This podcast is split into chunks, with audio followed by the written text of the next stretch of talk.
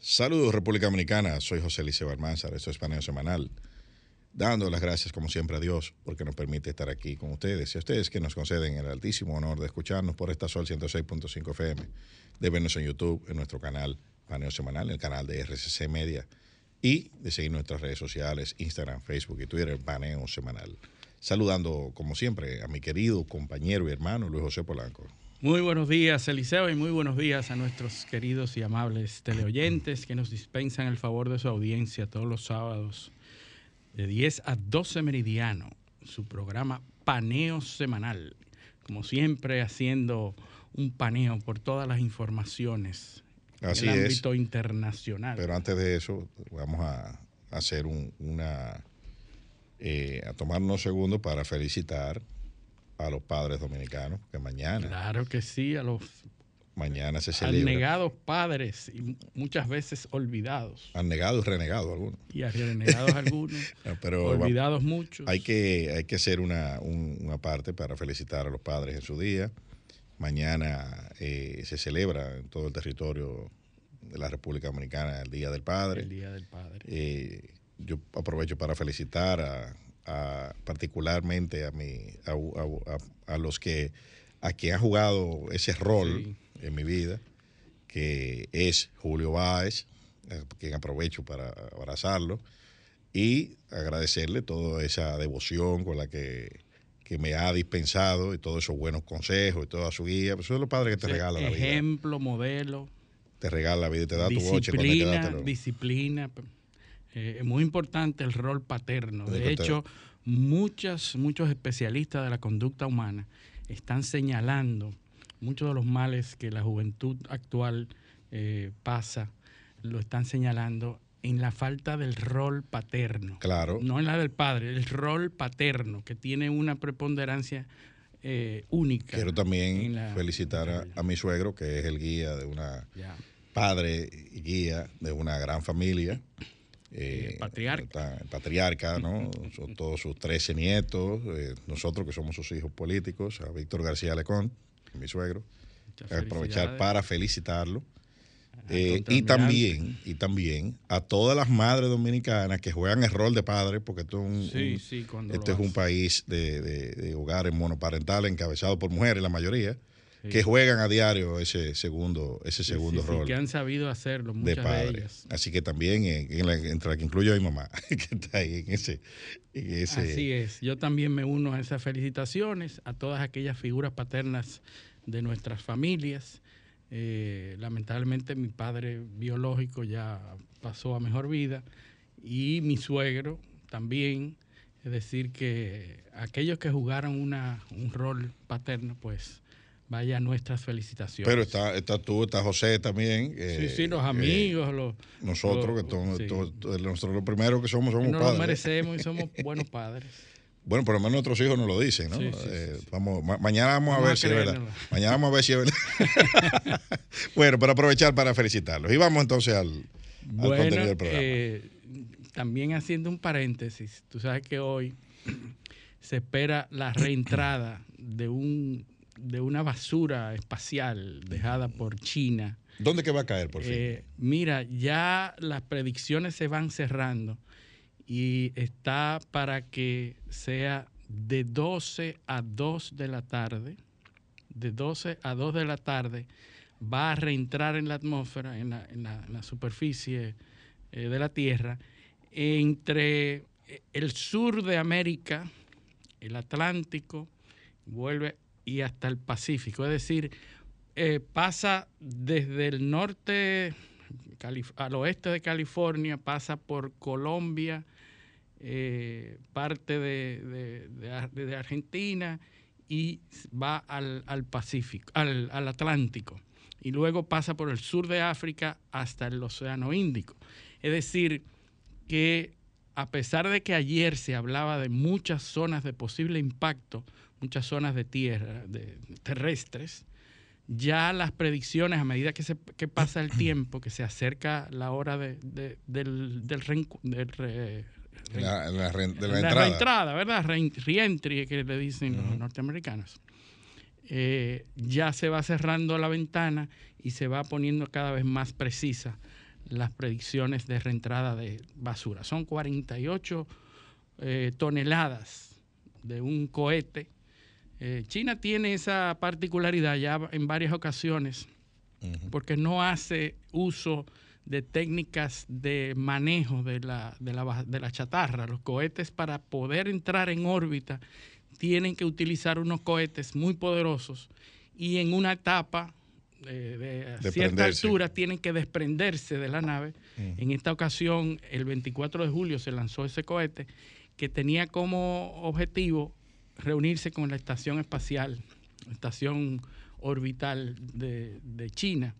Lo hizo exitosamente, pero esa basura se quedó orbitando, perdiendo altura y se espera que hoy reentre a la atmósfera terrestre y finalmente se precipite en la zona que ya mencionamos.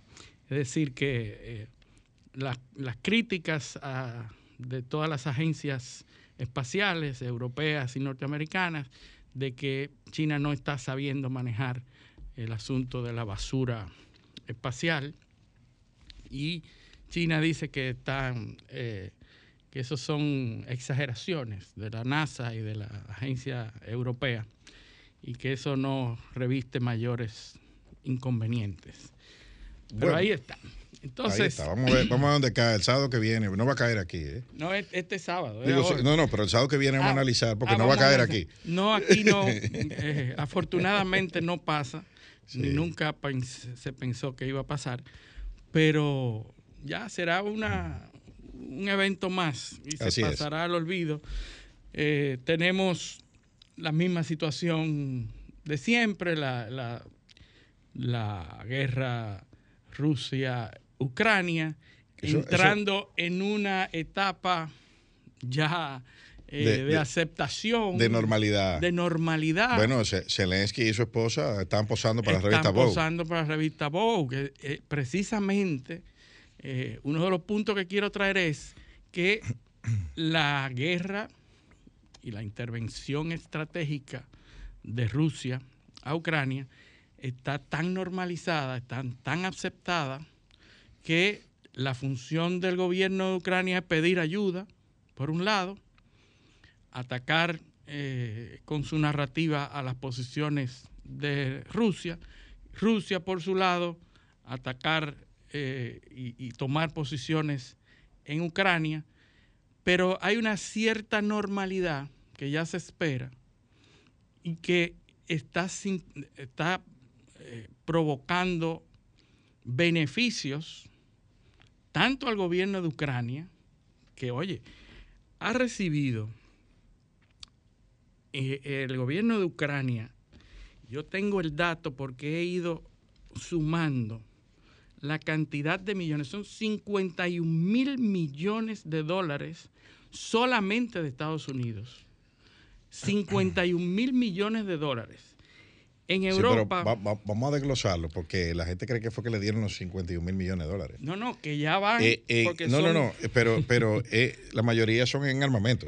Armamento, más de la mitad es armamento, porque la otra es en ayuda y en reconstrucción y en infraestructura. En efectivo. También hay, una, partida, pero. Hay una parte. Pero lo, lo interesante de esto es que se está convirtiendo en una forma de vida de Zelensky. La, guerra ha constituido la, la, razón de su permanencia en el cargo. Fíjense que eh, tú mencionabas la salida en la revista Vogue, una revista famosa. De moda. De moda, de alta moda, que además ha tenido otros, eh, otros episodios controvertidos, porque el, año pasado salió la vicepresidenta Kamala Harris, que salió en la portada eh, con una moda muy chic, con unos tenis y, una forma que eh, originó muchísimas críticas, porque se decía que era una, una relajación del cargo de, la, de vicepresidenta y, obligó a la revista Vogue a pedir excusa y cambiar la portada el año pasado. Es decir, que ya no es, no es la primera vez que la revista Vogue entra en este tipo de controversias con figuras políticas. Entonces, esta vez sale en la revista Vogue la primera dama de Ucrania eh, en medio de soldados, en medio de, eh, de escenarios de guerra, sale con su marido en otra foto, con la habitual camiseta de, campaña o de guerra, uniforme eh, militar, que, es la que sale Zelensky siempre. Y entonces hay una, una, especie de normalización de la guerra, una cosa eh, de, imagen, de, publicidad, y entonces mostrando eh, en una ocasión, en una de las fotos, una moda muy distinguida, una, una, pose con un vestido muy de moda. Es decir, que fíjense hasta dónde llega esa pasión por ser eh, protagonista de una historia. O sea, lo que está pasando en el mundo, de que ni siquiera esas figuras que están hoy en una situación difícil se niegan o se resisten a salir en la portada de una revista de esa categoría de, moda, porque es, el, los tiempos llaman a ser los protagonistas, a estar en las primeras portadas, en salir en las revistas de moda eh, principales, a ser celebridad. Todo el mundo quiere ser celebridad. Sí, sí, es que eso en el pasado, eh, eh, la escritora norteamericana Susan Sontag, también, o Sontag, como se diga, también en Sarajevo, pues... también hizo lo propio. Hubo, imágenes de ella. Pero ella no es una jefa de Estado. Sí, sí. Muy diferente. Es un Estado que está abatido, envuelto en miserias humanas, en muchas tragedias, pero sus dirigentes, el presidente y su esposa tienen ese tiempo de dedicarle a una revista de moda de principal tirada en los Estados Unidos. Y entonces saliendo en medio de esas tragedias. Recuerda que el presidente de Ucrania era un actor. Era un actor. Era un actor y eso hace evocar la famosa frase de Ronald Reagan. ¿Tú te recuerdas lo que decía Ronald Reagan? Eh, como, eh, que eh, no es posible ser un buen presidente si tú no eres un buen actor. Sí, sí, es correcto. y él ha sido muy buen actor porque ha, se ha mantenido, no lo hemos visto desde que comenzó la guerra en febrero, nunca lo hemos visto sin la camiseta de campaña, sin el uniforme militar, sin el color verde. Es como Mark Zuckerberg, que anda con una camiseta negra.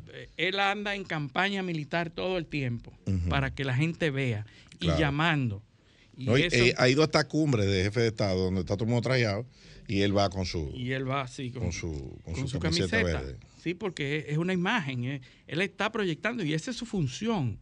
Él quiere llamar a las naciones como todos los días llama a todas las naciones a condenar a Rusia. No, y le, recrimina que no. Y le recrimina. Que le, den más. Y que le den más y que no devuelva estamos la turbina. estamos hablando de un país que es el número 122 en corrupción del mundo. Nosotros somos 124. Imagínate. O sea, Ucrania es 122. Eh, de, ese lado del mundo. Más, tiene los mismos estándares de corrupción que un país latinoamericano. Más. Nos lleva a los puestos. Eh, bueno, no, está por, está por encima porque hay menos corrupción. Ah, hay menos, ok. O sea, siendo uno. Casi como nosotros. Siendo uno el menos corrupto, entonces ellos son el 122 y nosotros el 124. o sea que eh, eh, estamos hablando de, ese tipo de, país y de, y de gobierno y de sociedad. Entonces no, no, no se crean que porque tengo un en Europa es un, eso es un paseo en el parque, no. Y ese es el, ese, y, yo lo, y eso lo hemos dicho aquí antes.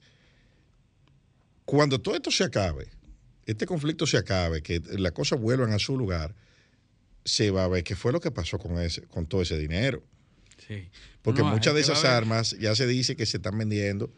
eh, eh, eh contrabandeando. Están escapando las fronteras de Ucrania. Entonces, eso puede ser esa corrupción que hay ahí en Ucrania con ese desorden que se supone que debe haber, porque nosotros sabemos lo que se publica. Sí, porque las entidades de control no, están... Eh, no, claro, porque ellos son las víctimas. Fuera de, fuera de línea. Eh, entonces, eh, eso Muchas de las personas, el gobierno está fragmentado porque muchos de los funcionarios salieron ya de Ucrania. No, no es como que hay un gobierno consolidado. No, y, hay, unas leyes que se han volado todos los controles. los estados de guerra eh, no se aplican, los estados de excepción. Entonces, ¿cuál es, cuál es el, riesgo? El, riesgo de contagio. Tú estás metiendo muchas armas en un país donde hay un desorden corruptísimo. Que se está haciendo habitual, que se está haciendo normal esa, esa confrontación. Ya Rusia tiene todas las posiciones tomadas del Donbass eh, todo lo que decía que iba a tomar está tomado toda la parte sur. Solamente le falta el puerto de Odessa que, por cierto, firmaron un acuerdo en Turquía, con la intervención y la mediación de Turquía, se firma un acuerdo para que todos esos millones de, de toneladas de cereal que hay acumulados en Ucrania, que no han podido salir, que no han podido ser exportados, se firma un acuerdo con la intervención de, Turquía y Naciones Unidas, el secretario general, de las Naciones Unidas va a Turquía y en Turquía se firma un acuerdo para que se permita exportar todos esos cereales, todos esos granos que están en Ucrania, puedan salir y puedan llegar a sus destinos. Hay que recordar que ahí están varados en términos de cereales y granos, el 1% del el suministro de cereales del mundo. El 1%. Casi nada. Casi nada. O sea, la cantidad de países, sobre todo países eh, de, poco, de poco desarrollo y, bajas economías en África, dependen de ese suministro de cereales para su alimentación. Y eso es lo que te dice, esa reapertura es lo que te dice que este conflicto va para largo, porque eh, es, parte de la normalización. La disrupción que, causa en el resto del mundo, pues se está tratando de, resolver en un nuevo orden, en, que el orden que establece las circunstancias de esa ocupación. Ahora, ¿cuál es el riesgo de la extensión de este conflicto? La extensión territorial. Sí. O sea, que, esto se trascienda la frontera. Se está hablando de, atacar Transnistria, que es una región que está entre, entre Moldavia y, Rusia, una región con un estatus eh, eh, extrañísimo.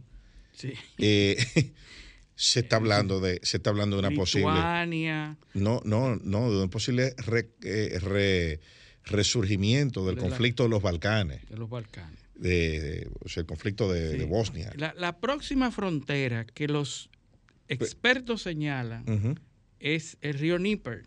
Exactamente. El río Níper. El río Dnipro. Eh, Níper es un río que corta en, en, dos Ucrania por la mitad, ¿verdad?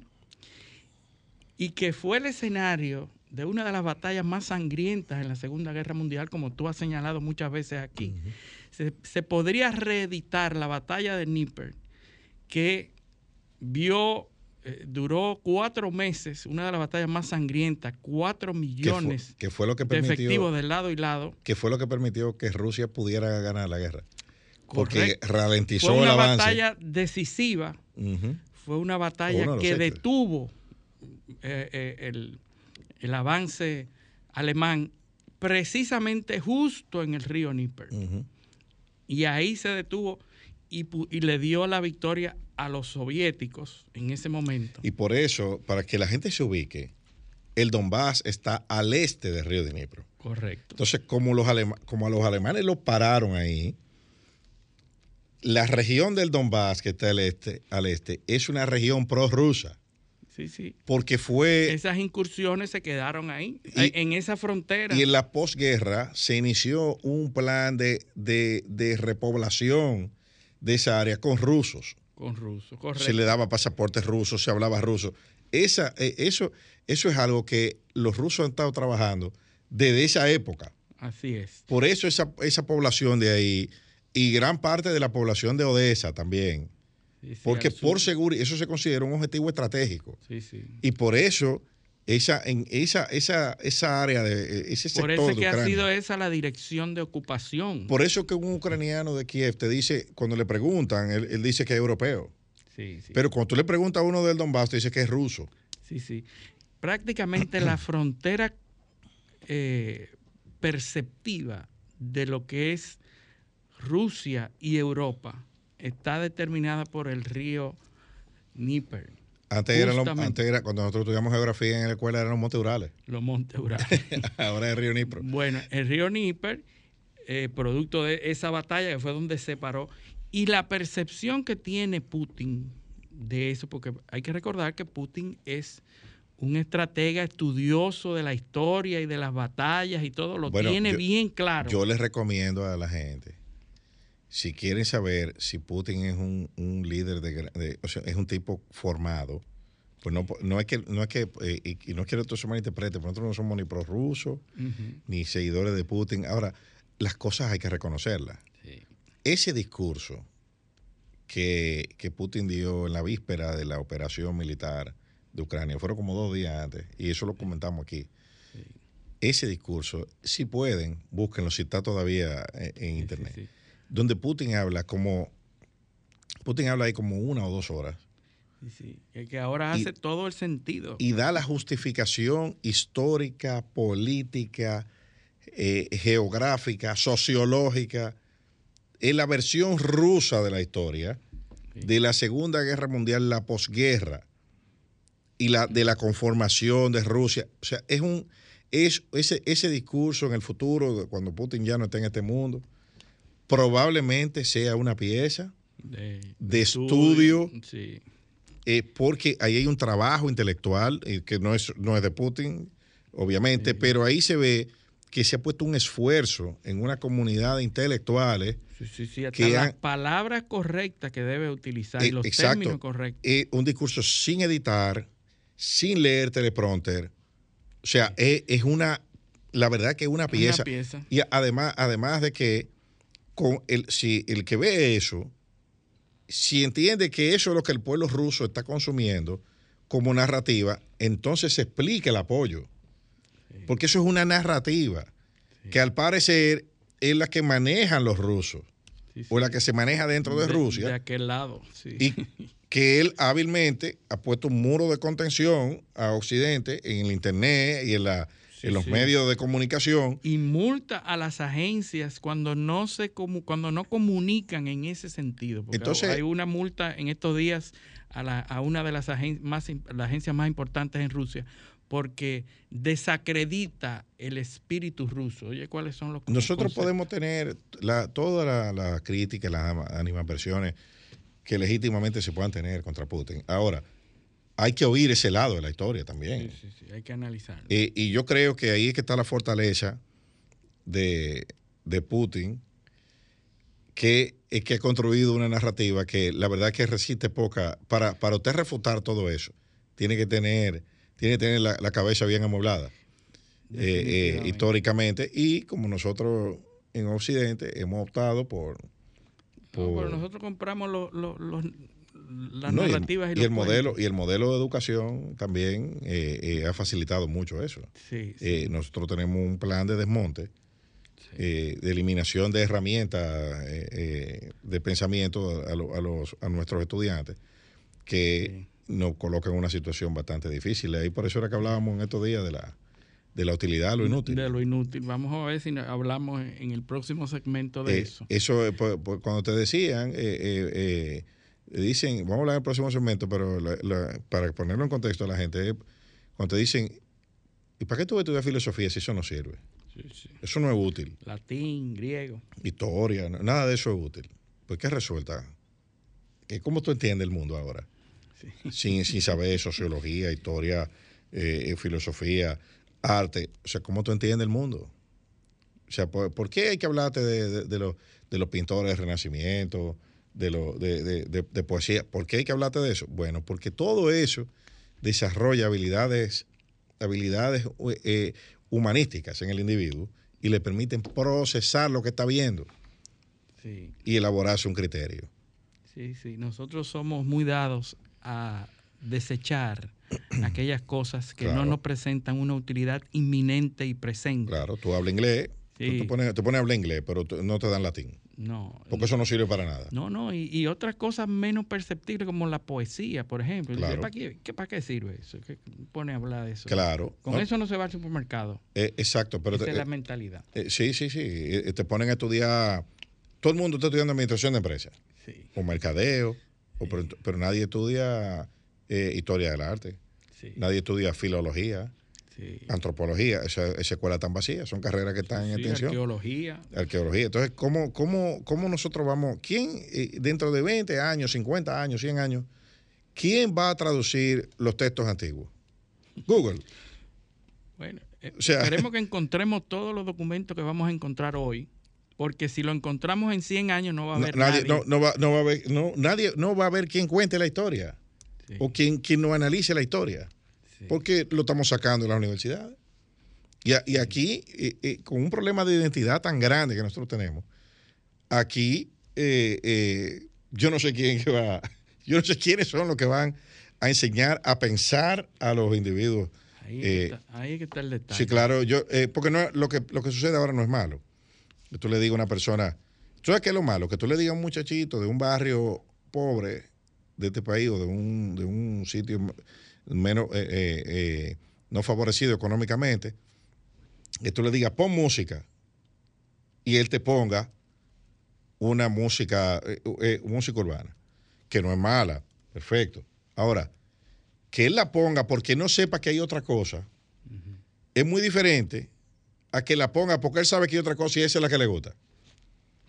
¿Entiendes? ¿Qué- Es ¿Cuál es el problema? es diferente. Tú ves, entonces, a, eh, eso, eh, a eso es que tenemos ya. Óigame, enséñele todo y que él escoja lo que le gusta. Y es que esta- estas enseñanzas que aparentemente nosotros no le vemos utilidad, son útiles para todas las áreas. Yo te voy a poner un ejemplo.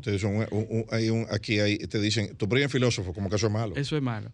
Mira, Fabiola Gianotti es una italiana, la directora del CERN de Es filósofa. Es una filósofa estudiosa del- de la historia del arte y es la directora de uno de los centros más avanzados del mundo, el Centro de Estudios Nucleares en Suiza.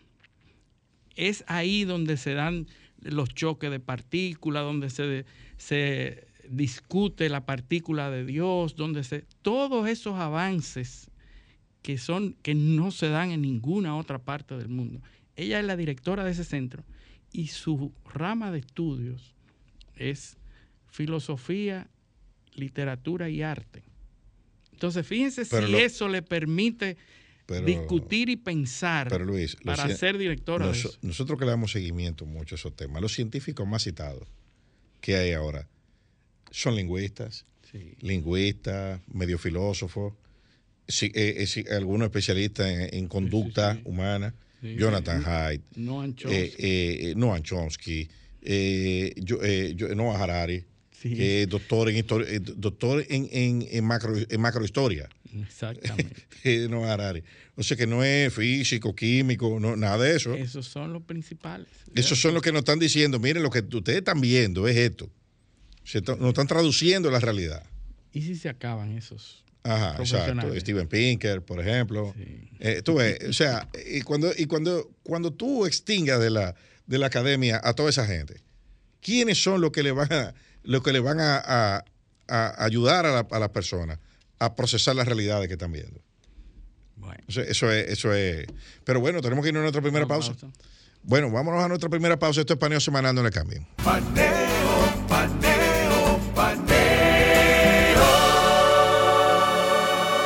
Continuamos en Paneo Semanal por esta Sol 106.5 FM. También en YouTube, en nuestro canal Paneo Semanal y en el canal de RCC Media. También en nuestras redes sociales, Instagram, Facebook y Twitter, Paneo Semanal. Luis, Estados Unidos. Sí. Eh, esta semana en el New York Times salió un, un análisis de algo que nosotros hemos Hemos venido hablando. Hemos venido hablando recurrentemente. Y es el temor a una guerra civil en Estados Unidos.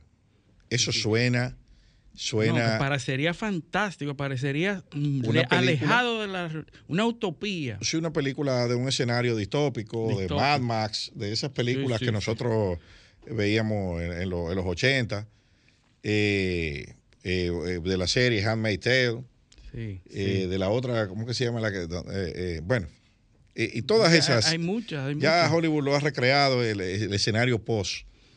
Sí. Ahora, ese conflicto, si de darse, no se daría como una guerra, probablemente como una guerra como la, nosotros la conocemos. sí, De hecho, hay algunos historiadores que dicen que ya eso está en curso. O sea, que lo que hay ahora mismo es una guerra civil en Estados Unidos. Claro, porque están los elementos que caracterizan una, una confrontación interna en un Estado, que es cuando existen líderes que se destacan y que enarbolan temas de raza, religión o etnia, esos son los tres elementos que, que determinan cuando un- una sociedad está al punto de un colapso o de una confrontación civil. Pero vamos, vamos, Entonces, a, a- vamos a estamos digerírselo- viendo vamos a digerírselo un poquito más a, nuestro, a nuestros teleoyentes. ¿Qué es lo que está pasando? Nosotros tenemos, o sea, el ser humano tiene una tendencia faccionalista. sí, Eso es parte de nuestra naturaleza, tomar partido. sí, Y por eso, para regular la vida en sociedad, hemos se han creado instituciones. sí. Las, las democracias crean instituciones. O los sistemas de gobierno, todos, autoritarios y democráticos. Y todo eso se, se manejaba, se encontraba la, el- el- el- el- la forma de manejarlo. Ahora, ¿cuál es el factor disruptor que hay aquí? ¿A partir de cuándo eso cambia y los conflictos se vuelven inmanejables? Las redes sociales. sí. ese el, el experimento de la primavera es el árabe. catalizador Claro. de cualquier eh, incidencia de, No, o malestar de la población. Cuando se expone frente a las redes sociales, se Sí. multiplica, Y se va- va- polariza. vamos a ser más quirúrgicos todavía. El botón de compartir, el retweet, el share, Sí, eso ha cambiado radicalmente el manejo de las sociedades. sí, sí. No en las redes sociales, no, no, no, no. no. Es esa función de compartir sin control que hay ahí, sí.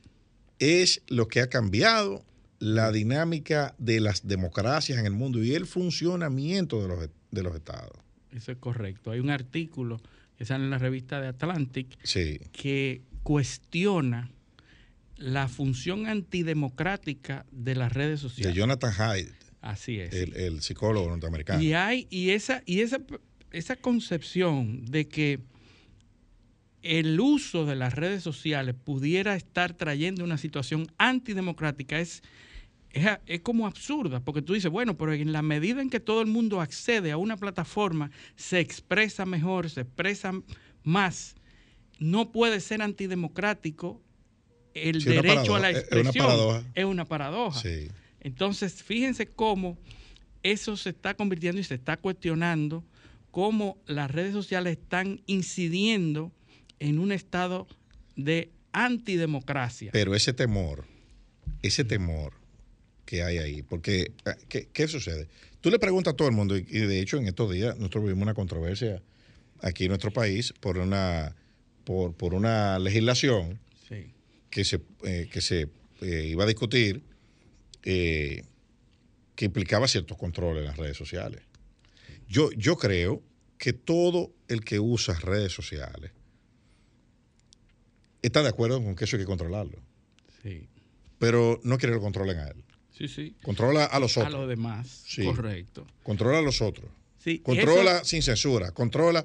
Entonces, a- a- ahí vamos a tener que llegar a, a un... Est- Estamos viviendo en unos momentos históricos en donde la plurif- la pluri- la plurif- prof- proliferación. proliferación, perdonen, de esas herramientas, de esas plataformas, están provocando que las personas se polaricen hacia un lado y hacia otro.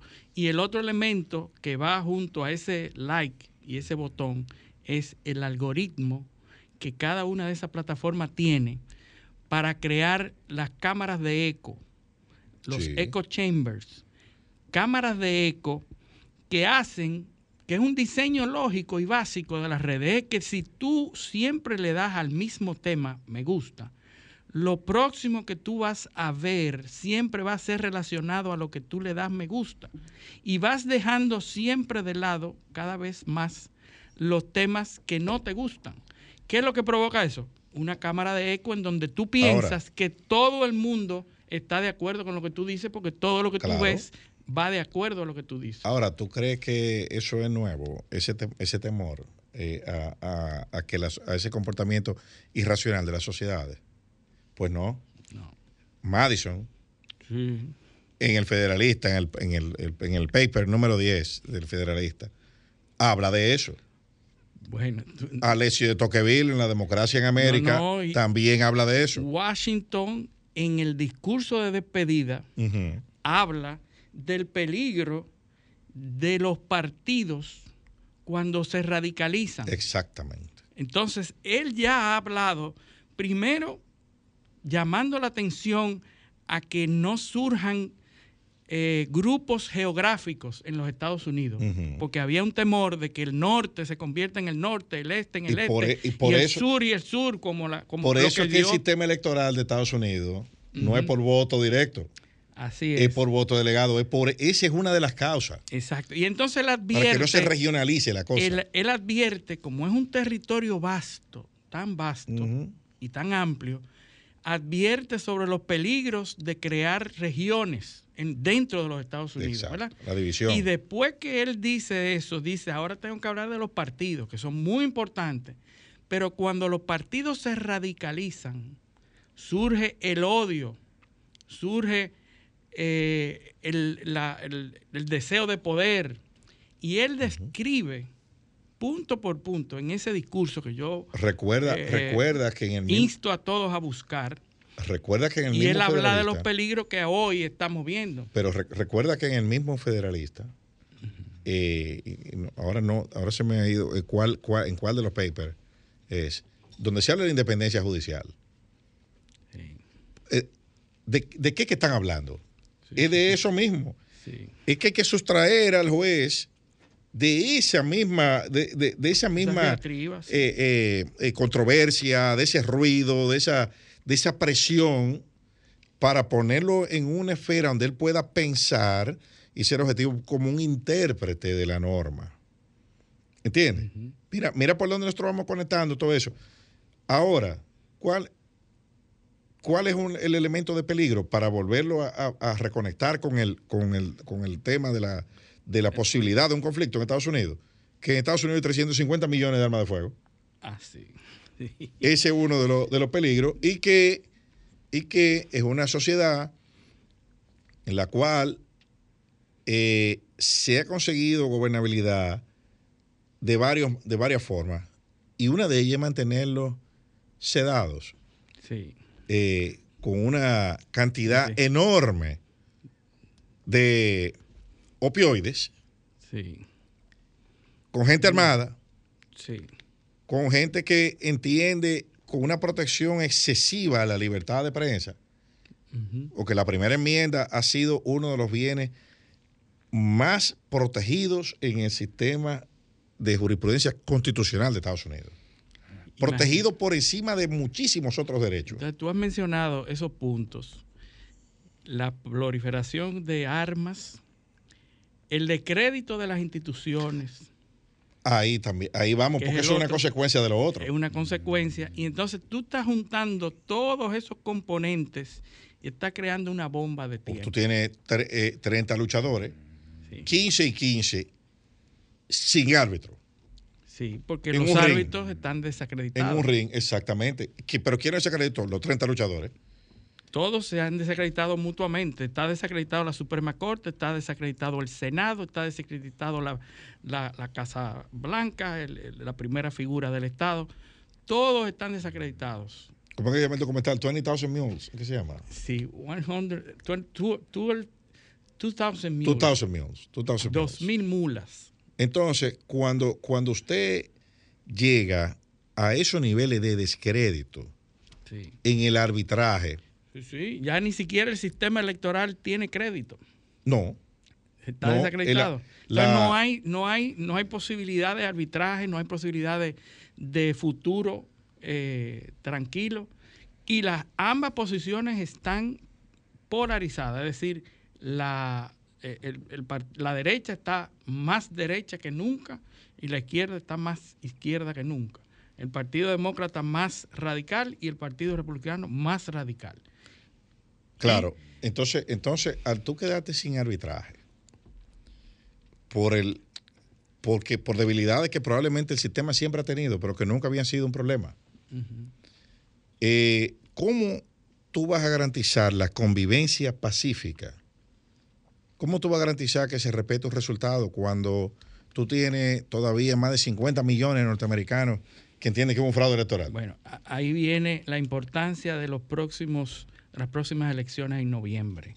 Ahí vamos a ver qué es lo que pasa, porque pudiera ser muy determinante en el futuro de los Estados Unidos, porque Yo ambos creo- lados están eh, Bueno, pero- preparándose radicalmente a poner candidatos radicales en cada una de las posiciones. Bueno, pero lo que, lo que yo estoy viendo es un curso de colisión eh, mucho peor Sí. que el que vimos en el 2020 porque ayer eh, corrió la especie de que Biden dijo que podía, presentarse a las elecciones del 2024 como candidato. Y los comentarios, ya tú sabes cua- cómo fueron en, la, en las redes. Lo mismo, lo Dice- mismo con Trump. Yo oí, oí, oí, oído comentarios, dice uno, no te preocupes que mañana él se le va a olvidar. él no se va, él no se va- y dice uno, si llega vivo, Si dice llega otro. vivo. ¿Entiendes? O sea, eh, eh, mira, mira para Está que tú veas. desacreditado completamente, porque si antes fue caricaturizado, antes de Biden, Bueno, Trump fue Yo, caricaturizado. yo te voy a decir algo. Cuando yo vi que en el cierre de campaña demócrata, Biden entró corriendo en un pasillo Sí. y levantó las manos como Rocky cuando, cuando llegó Sí, al, micrófono. Yo dije, bueno, No, y después saludó a alguien, lo perdimos todo. eh, saludó a una persona Se invisible. parece a un video de un de una, una personalidad criolla que lo iban a nombrar en un, en un órgano constitucional, no en el Tribunal Constitucional, en un órgano constitucional, no voy a decir cuál era, que hizo un video de él mismo, lo subió en YouTube diciendo que él no tiene Alzheimer. O sea, no el médico, no, no. Diciendo que él podía desempeñar la función porque él no tenía Alzheimer. Sí, sí, sí. sí. O sea, tú, tú estás viendo, tú estás viendo la, la- después, el nivel de objetividad que hay tiempo después se- se- se- eh, fue obvio que sí. Bueno, sí, hizo una rabieta en el sitio que estaba, dijo que se iba y, y- y cuando iba a dos esquinas se devolvió, dijo que no, que ya, que, que estaba todo Sí. bien. Pero bueno, el caso, el caso es que Biden dice eso, ¿por qué? Porque dos días antes Trump había dado un discurso en Washington, Sí. eh, dejando entrever, no, no, diciendo que él prácticamente va a optar por la, por la candidatura en 2024. O sea que en el 2024 nosotros vamos a ver el mismo escenario probablemente de 2020, Multiplicado. pero, pero con un Biden divorciado de esos grupos radicales. Black Lives Matter, eh, o sea, y todos esos otros grupos que fueron los que, eh, sin, sin COVID, Sí, sí. O sea, es, es un, es un tema y con grandes fallos en la política exterior. Porque mira, mira cómo en la campaña, como se dice popularmente aquí en el país, Biden trapeó el piso con los saudíes, Sí, pero tuvo que ir a Arabia Saudita sí. a, a negociar y entregarle territorio, entregarle Sí, las islas que es están en, el- en el Mar Rojo. Hace un tiempo que ya la narrativa o lo que tú dices, el discurso, no tiene que ver nada con la realidad. No, Ahora es lo que tú debas decir, lo dice, y no importa que mañana lo diga lo contrario. sí, Como, yo, pasa, como pasó con la política de, de migratoria de Biden, que dijo que no iba a construir ni a terminar la, la- la pared, y, No, y de- ayer dijo que iba a continuar a parte Trump, de eso. a Trump lo criticaban porque, porque cambiaba los voceros rápido, pero este gobierno lleva tres eh, en Estados También. Unidos. Lleva tres voceros Sí, en dos años. sí, sí, La sí. Casa Blanca lleva tres, tres, tres voceros. Sí, sí. Y este vocero, que fue muy criticada. No, esta vocera. Esta vocera, que, que es una, una afroamericana, porque en la reciente conversación de Biden con Xi Jinping, que hablaron por dos horas, Xi Jinping le dijo que el que juega con fuego se quema, refiriéndose a... Por cierto, el avión de Nancy Pelosi está volando, pero no se sabe si ella va, si va a aterrizar en Taiwán. Precisamente refiriéndose a eso. ¿eh? Refiriéndose a eso, cuando le pregunta a la, a la vocera que qué piensa de eso, ella dice que no va a hablar de eso, que ella no tiene que hablar, que eso es... eh, ¿Eso es quién? Eso es el problema de, de- ¿Qui- qui- de la? Cámara de Representantes, que eso no es de ella. Ajá. Cuando es la tercera al mando. Recuerden que el, el- el sistema norteamericano. Si el presidente falla, va la vicepresidente, pero si la vicepresidenta falla, es la vocera la que toma la presidencia. Es decir, es la tercera al mando. El, Y majori- entonces- el majority leader. Eh, Exactamente. Entonces, ella no pudo hablar de eso y dijo que no, que no iba a hablar. Un tema tan importante como una posible agresión a la, la principal Pero, el, pero vocera de, de la Cámara de eso fue Representantes. ayer, pero tras antes de ayer. Cuando estábamos hablando, cuando se estaba hablando del tema de la recesión en Estados Unidos, eh, ella dijo que, que ella no podía definir lo que era una recesión. Sí, O sea, pero entonces tú acabas de decir que no hay recesión, sí. entonces dices que no la puede definir. Sí, sí, un desastre. Pues no hable de eso. Es un desastre. O sea, si tú dices que no, ¿cómo tú, o sea, ¿cómo tú dices que no hay si tú no puedes definir el concepto? es O sea, un no, no, desastre. no digas nada. No, no, ha sido un desastre la vocería, la, la- la representante del, del- del presidente. Pero fíjate que eh, eh, eh, a Trump era que lo atacaban por Sí, eso. sí. Y es Porque lo los voceros no, eh, no es- duraban. ha sido igual o peor en esta ocasión. Y quiero re- retomar el tema de la raza, religión y etnia. Los tres elementos que juntos y eh, si un líder los toma para lograr posiciones, es la receta para, el- para la confrontación. Ya en Carolina del Norte hay una ciudad, que salió ayer la noticia, en que el departamento de policía entero renunció en masa en Kenley, en North Carolina, porque le pusieron de jefa a una afroamericana. A una afroamericana que se define como The Angry Black Woman. Oye, eso. The Angry Black Woman es un concepto Es que dice- especie. es una especie que determina cuando aquellas mujeres afroamericanas empoderadas llegan a las posiciones Esa- eso es, incómodas es el equivalente afroamericano de la Karen. de la Karen blanca, Ajá, perfectamente. ajá. Exactamente. Es, es de Angry Black Woman y llega a la posición con odio, con, con medidas autoritarias. Entonces, el departamento entero de un poblado de North Carolina renunció en masa, todos al mismo tiempo. Por eso. ¿Qué hay ahí? Ahí hay un tema, además de que todos son mayoritariamente blancos en Sí. ese condado. Entonces, acá, o sea, un tema racial. Si tú sabes que tú estás en un condado, porque que eso es lo que yo. eh, tú sabes que tú estás en un condado de- donde los policías son blancos, donde, eh, ¿dónde está eso? ¿Para qué tú pones a esa persona ahí? Sí.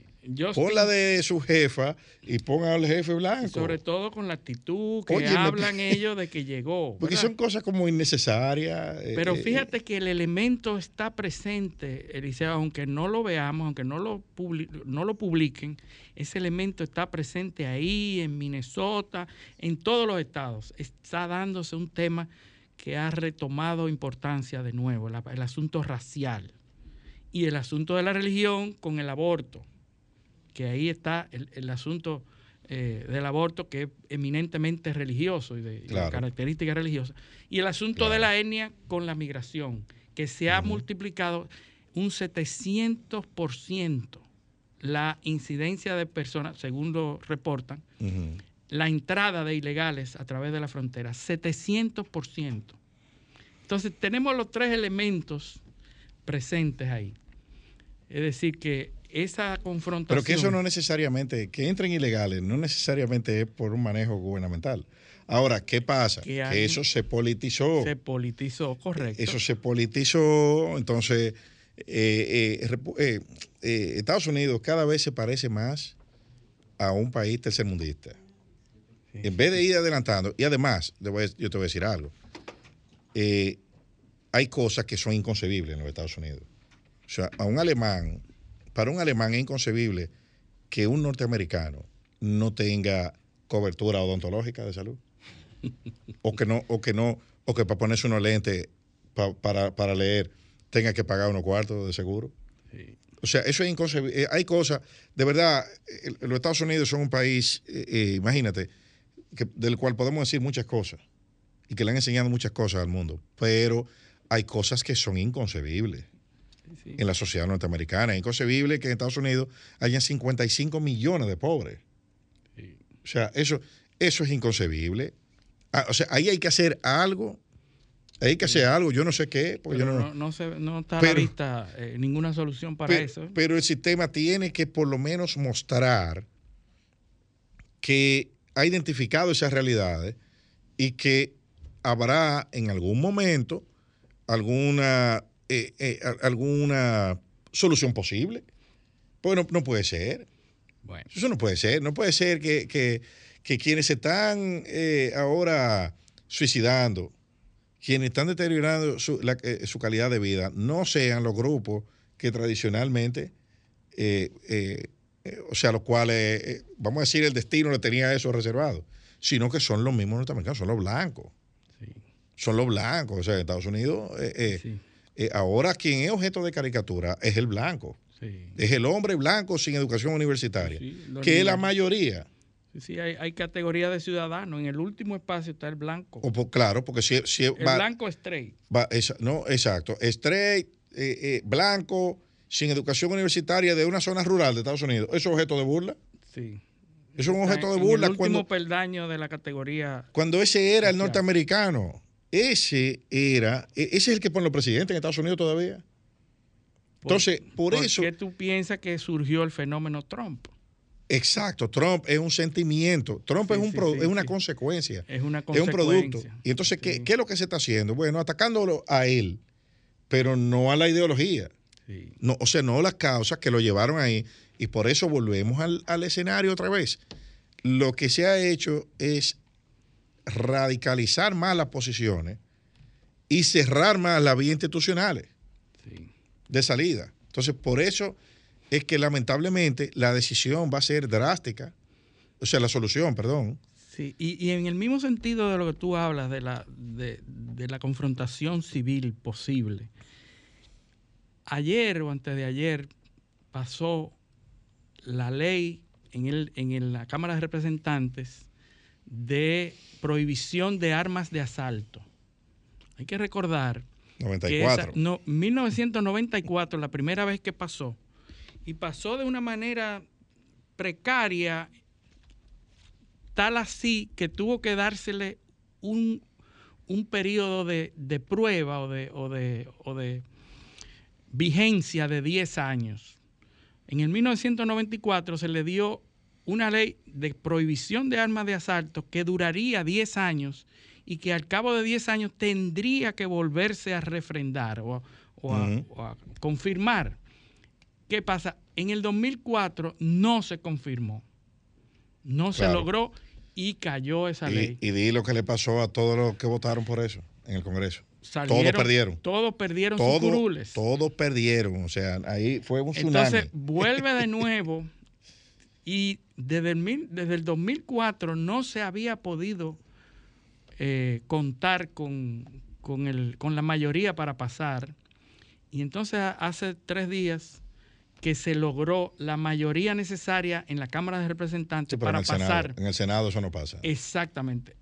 Dos republicanos se fueron en contra de su propio partido Y para apoyar. Pero se y fueron tres- cuatro, cuatro demócratas. cuatro demócratas se fueron Sí, en contra. Para que tú veas, o de- sea, justamente de los estados Claro. donde más se produce eso.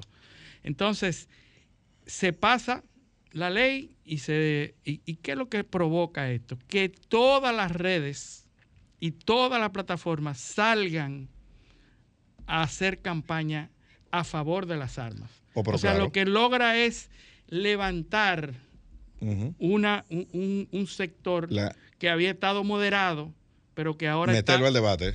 metieron al debate. La NRA tiene una campaña muy buena que dice, la única forma de tener a un individuo malo con un arma es Armando el individuo bueno. Pero bueno, vamos a nuestra pausa, que ya está nuestro invitado aquí en el círculo de espera. Esto es Paneo Semanal, no le cambien. Paneo,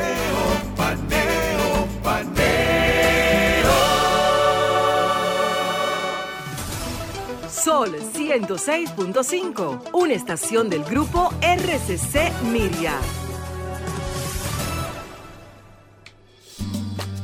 El dominicano, cuando quiere, puede, lucha como nadie para progresar. En su corazón, la esperanza crece, sabe que la fuerza está en la unidad. Dominicana, dominicano, somos vencedores si me das la mano. Dominicano, dominicano, pasamos del sueño a la realidad. Dominicana, dominicano, somos La vida es como una carrera, una sola, en la que cada día damos la milla extra y seguimos transformándonos, porque lo más importante no está en lo que hicimos, sino todo lo que hacemos para ser invencibles. Ban Reservas, el banco de todos los dominicanos. Una vez más, el evento deportivo internacional más trascendente de la República Dominicana, RD Open Santo Domingo 2022, del 15 al 21 de agosto en el Santo Domingo Tennis Club La Bocha. Más de 60 jugadores profesionales competirán por la corona y 160 mil dólares en premios en el torneo de tenis ATP Challenger más importante de Latinoamérica, el RD Open 2022. Invitan Milex y Hypermount. Tempranito cuando me levanto, que el sol me alumbre en la mañana, me tomo mi café del campo. Un cristal de cristal de caña es natural, de caña al 100%, la prefieren en la ciudad y en el campo también. Azúcar cristal de caña, naturalmente dominicana, disponible en supermercados y colmados en todo el país. Sol 106.5, la más interactiva. Paneo, paneo,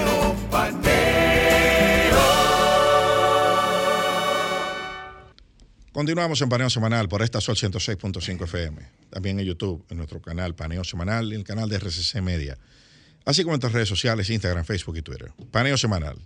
Bueno, ya estamos aquí con nuestro invitado, don Carlos Segura Foster, ex administrador del Banco Agrícola. Un hombre que sabe del sector agropecuario y que fue partícipe de uno de los pilares de la administración pasada, que era precisamente la intervención en el sector Lo ha, agropecuario. dirigido, lo ha dirigido tres veces, con más de 50 años de experiencia en el ámbito del financiamiento al sector ¿Cómo va a ser que él tiene más de 50 años de experiencia? No, no puede ser. Ocupando también las importantes cargos de instituciones financieras del sector privado y en instituciones dedicadas al sector agropecuario. Y esto es muy importante. Asesor agrícola del Poder Ejecutivo también. O sea que mm, si hay alguien que sabe de financiamiento al sector agropecuario es... Y sobre Carlos. todo en esta coyuntura de crisis, de crisis mundial y de una inflación eh, eh, sin precedentes en muchos países, con precedentes muy antiguos. Vimos que en la zona euro la inflación ahora fue 9.5%. En la zona euro, señores, una de las zonas más estables económicamente del mundo, está, la inflación está golpeando. En Estados Unidos también. A nosotros ni hablar.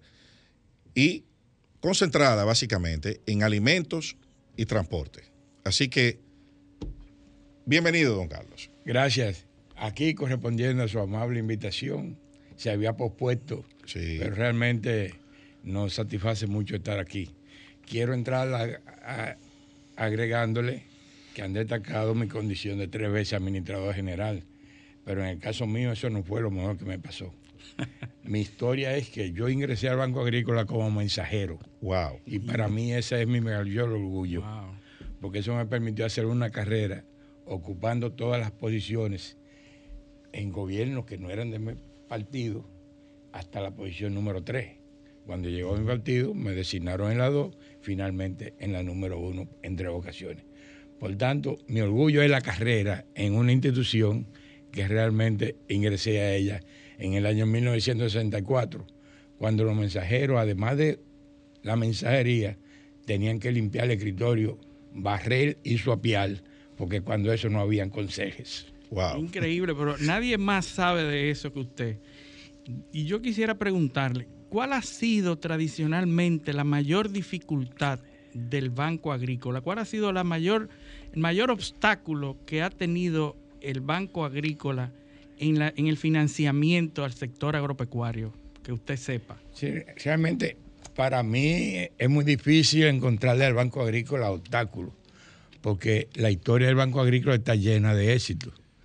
El Banco Agrícola surge en el 1945 en medio de una crisis derivada de la Segunda Guerra Mundial, que llevó al mundo a buscar instituciones especializadas en la producción de alimentos, que al igual que ahora habían sido resentidas esas estructuras. Por tanto, el Banco Agrícola nace dentro de unos conceptos de personas que eh, habían trabajado en el Banco Interamericano de Desarrollo y vinieron aquí, se asociaron con el régimen de ese momento que tenía sus ideas, sus luces y sus sombras y crearon una institución que inicialmente fue Banco Agrícola e Industrial. Posteriormente, Banco Agrícola e, Hipotecario e Industrial. Es decir, que ha jugado un papel que generó al desaparecer la dictadura, instituciones tan importantes como fue el Consejo Estatal del Azúcar. Porque los ingenios hasta ese momento eran manejados por el Banco Agrícola. Ah, o sea, o sea el, el, el, el, CEA es un, un, vamos a decir, un desprendimiento. Sí, una creación. Una creación. Porque en la era de Trujillo eran parte de lo que administraba dentro del concepto industrial. Y lo mismo que sucedió con el INAVI o, o, INAVI, INVI, de la construcción de la vivienda, que también fueron actividades que dentro del concepto de banco hipotecario fueron en algún momento gestores del Banco Agrícola quienes lo manejaron. Hasta, vamos a decir, la historia recoge todavía que en el año 1966 la Lotería Nacional era parte del Banco Agrícola. Salilleso era parte del Banco Agrícola. lo que era Corde. Eh, lo que fue Corde posteriormente fueron empresas, la chocolatera, todo eso fueron concepto. En el 69 del Banco Agrícola surge el INEPRE, que jugó un papel importantísimo. Y del Banco Agrícola también, en una modificación, sale el FEDA. Por tanto, el Banco Agrícola ha generado una historia de todas estas instituciones que, que realmente eh, eh, tienen mucho que decir en bondad para este país. Para ponerle un ejemplo, si no hubiese sido por el papel estelar del Banco Agrícola, este pueblo no disfrutara hoy de la nutrición más asequible, que es el pollo y el huevo. Porque eso fue algo que nació con, introducción de, personas que se interesaron en la crianza, pero que tuvieron el apoyo del Banco Agrícola. Recuerden una historia muy triste, se llegó a decir que los pollos gringos volvían cundanga a las mujeres y cundando a los hombres. yo, oí, eh, me parece que ahorita eh, al el presidente de Ecuador, el expresidente de Ecuador, eh, Dada Bucarán, dijo eso también, que en un momento que no, no coman pollo. Son estratégicas. Esas, son parte de lo que son conceptos de él. Pero haber sido soporte fundamental del crecimiento de la agropecuaria es para estar orgulloso de esa institución. Obviamente, como todas las instituciones, en décadas diferentes, pues tuvieron altas y bajas. ¿Y ha tenido el financiamiento que necesita el, Banco Agrícola? Es decir, la, fluidez de fondos, los recursos han fluido, han, han sido lo, que necesita o a veces ha querido tener más. En, todas en todas las etapas el financiamiento del Banco Agrícola es el que ha tenido mayor peso en atender la producción agropecuaria. Porque la agropecuaria es una actividad de mucho riesgo. Por tanto, no es muy atractiva para los financiamientos de la banca comercial. Por eso se requiere una banca especializada. Y entonces ha venido jugando papeles tan importantes como fue la introducción de tecnología. Aquí no se puede hablar de producción en ambiente de control invernadero sin hablar del Banco Agrícola, porque fue el Banco Agrícola que promovió eso, como ya le dije anteriormente, la producción avícola, la producción de leche, la producción de carne. El Banco Agrícola ha jugado un papel de suma importancia en todo y cada uno de los sectores y subsectores de la agropecuaria. Si aquí hay autosuficiencia de la producción de arroz, es gracias al apoyo del Banco Agrícola, que primero introdujo el financiamiento de la producción, posteriormente la comercialización, finalmente la pignoración, que es lo que ha permitido que concomitante al crecimiento de la producción se haya mantenido la estabilidad de los precios a través del programa de pignoración. Y ya finalmente, en, el presente siglo, la innovación más reciente, el, lo del el factoring, que es financiar aquellos productos que tradicionalmente el agricultor vendía a crédito y, recibía pago entre 90 y 120 días. Entonces, el el banco Agrícola compraba. le compra la La factura, factura. Y, le, y le provee los la liquidez que le permite seguir operando. Fundamentalmente eso se hace ya en los programas que al producto se le da valor agregado a la industrialización y sirve, por ejemplo, para los programas sociales del gobierno, principalmente el de alimentación escolar, que nació con la tanda extendida. Y viendo todo eso y trayéndolo al, al escenario actual, eh, ¿usted considera que el Banco Agrícola está jugando el rol que debe jugar ante una coyuntura de crisis como la que estamos ahora y, y que no se sabe cuánto va a durar ni cuál va a ser la, ex- la- la- la extensión, la magnitud? ¿O usted entiende que debe jugar un papel más preponderante? Bueno, para analizar lo que está sucediendo en la actualidad, nosotros tenemos que remontarnos a lo que fue el pasado reciente prepandemia. Ok. Primero, porque todo lo que está sucediendo ahora hay que verlo bajo la óptica de lo que han decidido las autoridades y los efectos que ha tenido de los factores que inciden desfavorable o favorablemente. Vamos a decir, la agropecuaria de- en el presente siglo, después del 2004, creció consecutivamente hasta el 2020. Principalmente en los últimos años, que fue encabezado por Danilo Benítez, que tuvo la, la visión de la visita sorpresa, que creció 5.2 y que hizo crecer es promedio, es 5.2% 5.2 anual. promedio anual. Exacto. Sí. Pero si usted analiza los 10 principales alimentos, los que come la gente, todos esos alimentos crecieron promedio 35% en 8 años. Entonces estamos hablando de arroz, pollo, huevo, Hue- leche, plátano. Yo, yo te lo puedo dar con cifras. ok. El arroz creció y se hizo autosuficiente en, los gobier- en el gobierno anterior. Por tanto, la infraestructura de producción heredada de este gobierno era muy buena. Ahora, yo tengo que decir, con un poco de pena, porque a mí me hubiese gustado el éxito de las autor- autoridades, en lo que para mí fue mi norte de vida. Por ejemplo, al inicio de este gobierno, las autoridades actuaron con criterios diferentes. Si usted analiza la parte económica y financiera, bueno, se usaron las bases sólidas que heredaron del gobierno para vender 3.800 millones de dólares, que fue lo que permitió el accionar del gobierno. La zona franca se reunieron con los diferentes sectores para asegurarle la continuidad de lo que eran la facilidad que se le da a ese importante sector.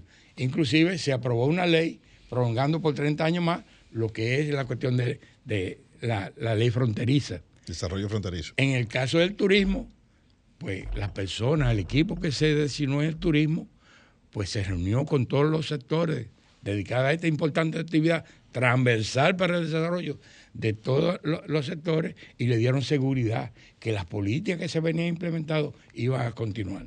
Entonces, cito esos tres casos. Tres casos que el gobierno tiene notas positivas. Me voy al otro lado. Denostaron la energía eléctrica y denostaron la agropecuaria. Se quemaron en las dos.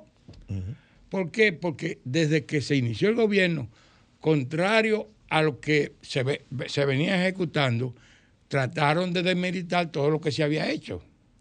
Entonces no han dado pie con bola. ¿Por qué? Primero, lo primero que hicieron, que el mismo día que se juramentaron, eliminaron las subastas para las importaciones. Porque tenían un claro designio aquí, y en eso han tenido éxito, de sustituir la producción nacional por importaciones. ¿Por qué? Bueno, porque las importaciones es un negocio más atractivo para los sectores Y es ricos. otro sector. No tiene riesgo. Por tanto, vinieron con la idea de hacer... y- y no es una contradicción que, que venga un gobierno a recuperar una, en una situación de crisis como asumió esta, esta administración, a tratar de recuperar empleo, a tratar, y entonces una de las fuentes creadoras de empleo, porque por ahí que lo quiero la llevar. más barata. La que con menos dinero se genera un empleo. es Eh, la- Exacto. Usted tiene más o menos la noción de cuántos, de qué, de cuánta, qué proporción de empleos pertenecen al sector agropecuario. 550 mil empleos. 500, y, o sea- y- y como consecuencia, como consecuencia de la mala política se han perdido entre el 10 y el 15% de los empleos del campo. Pero permíteme Sí, sí, reaccionar, claro. porque realmente Adelante, yo sí. tengo que reconocer la parte positiva que han, que han ejecutado en el gobierno. Pero yo tengo que decir, porque son los hechos, no es cuestión de que yo lo digo, son los hechos. En septiembre del 2020, la agropecuaria tenía un crecimiento acumulado de 4.2 como consecuencia de que comenzaron los desaciertos, terminó el año con un desaceleramiento o ralentización y, terminó con 2.2. Es decir, de- prácticamente perdió la mitad de la capacidad de crecimiento. Creo que en ma- a marzo de este año iba en 2.2 también. Sí. Eh, eh, el crecimiento del Se ha sector mantenido. Se ha mantenido Sí. lineal. Entonces, la situación viene, primero porque trataron de destruir lo que encontraron y trataron de demeritar lo que estaba bien. Deben recordar la población que comenzaron a quitarle los equipos a todos los proyectos Oh, que habían sí. sido beneficiados en la visita de sorpresa. Y a decir que esto no sirve, que esto no... Y, y- y crearon una situación que en cuatro meses, óyame bien, en cuatro meses del 2020, este país importó el 70% del volumen de alimentos importados durante el año completo O sea, en los últimos cuatro meses del 2020. del 2020. Y de cuatro renglones que no era necesario importar. Porque éramos autosuficientes en arroz, en papa, zanahoria, remolacha y cebolla. Y este mercado se inundó. Y yo, yo, yo recuerdo que hubo zonas de producción agrícola que los agricultores prefirieron destruir sus cultivos porque recolectarlo les resultaba más caro que trasladarlo al mercado Claro, y venderlo. Productores de cebolla, de, de, de, de zanahoria. Recordamos los videos que Entonces, por ahí, sí. entonces, eso creó un desaliento. Bueno, las in- ni siquiera las instituciones han sido estables. Porque yo te cito, el IAD ha tenido tres directores en dos años. Tú citabas ahorita Sí, el caso de, sí, de desaliento en Estados Unidos en dos años, tres. Bueno, en el FED acá ha habido tres direcciones diferentes en dos años. Tres directores en dos años. En agricultura, aunque se ha mantenido el titular, pero en un solo decreto se llevaron cinco viceministros. Cinco viceministros.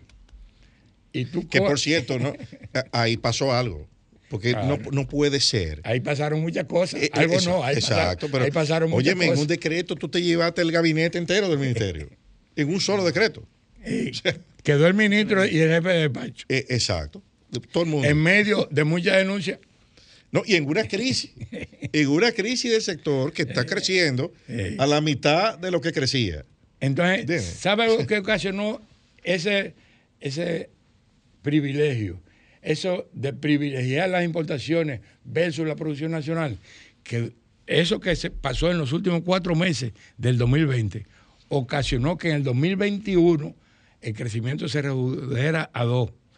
45 de los 62 productos agrícolas decrecieron en su producción, que es grave, pero mucho más grave es el hecho que redujeron las áreas de siembra de esos cultivos. Y en el caso de la pecuaria, de seis renglones que se miden, tres crecieron y tres decrecieron. ¿Cuáles crecieron? Pollo, huevo, que tienen una estructura superior a la cuestión, y el cerdo, porque tienen que ir matando que algo que parece bueno es malo. El crecimiento de la carne de cerdo es porque han tenido que matar, incluyendo la genética.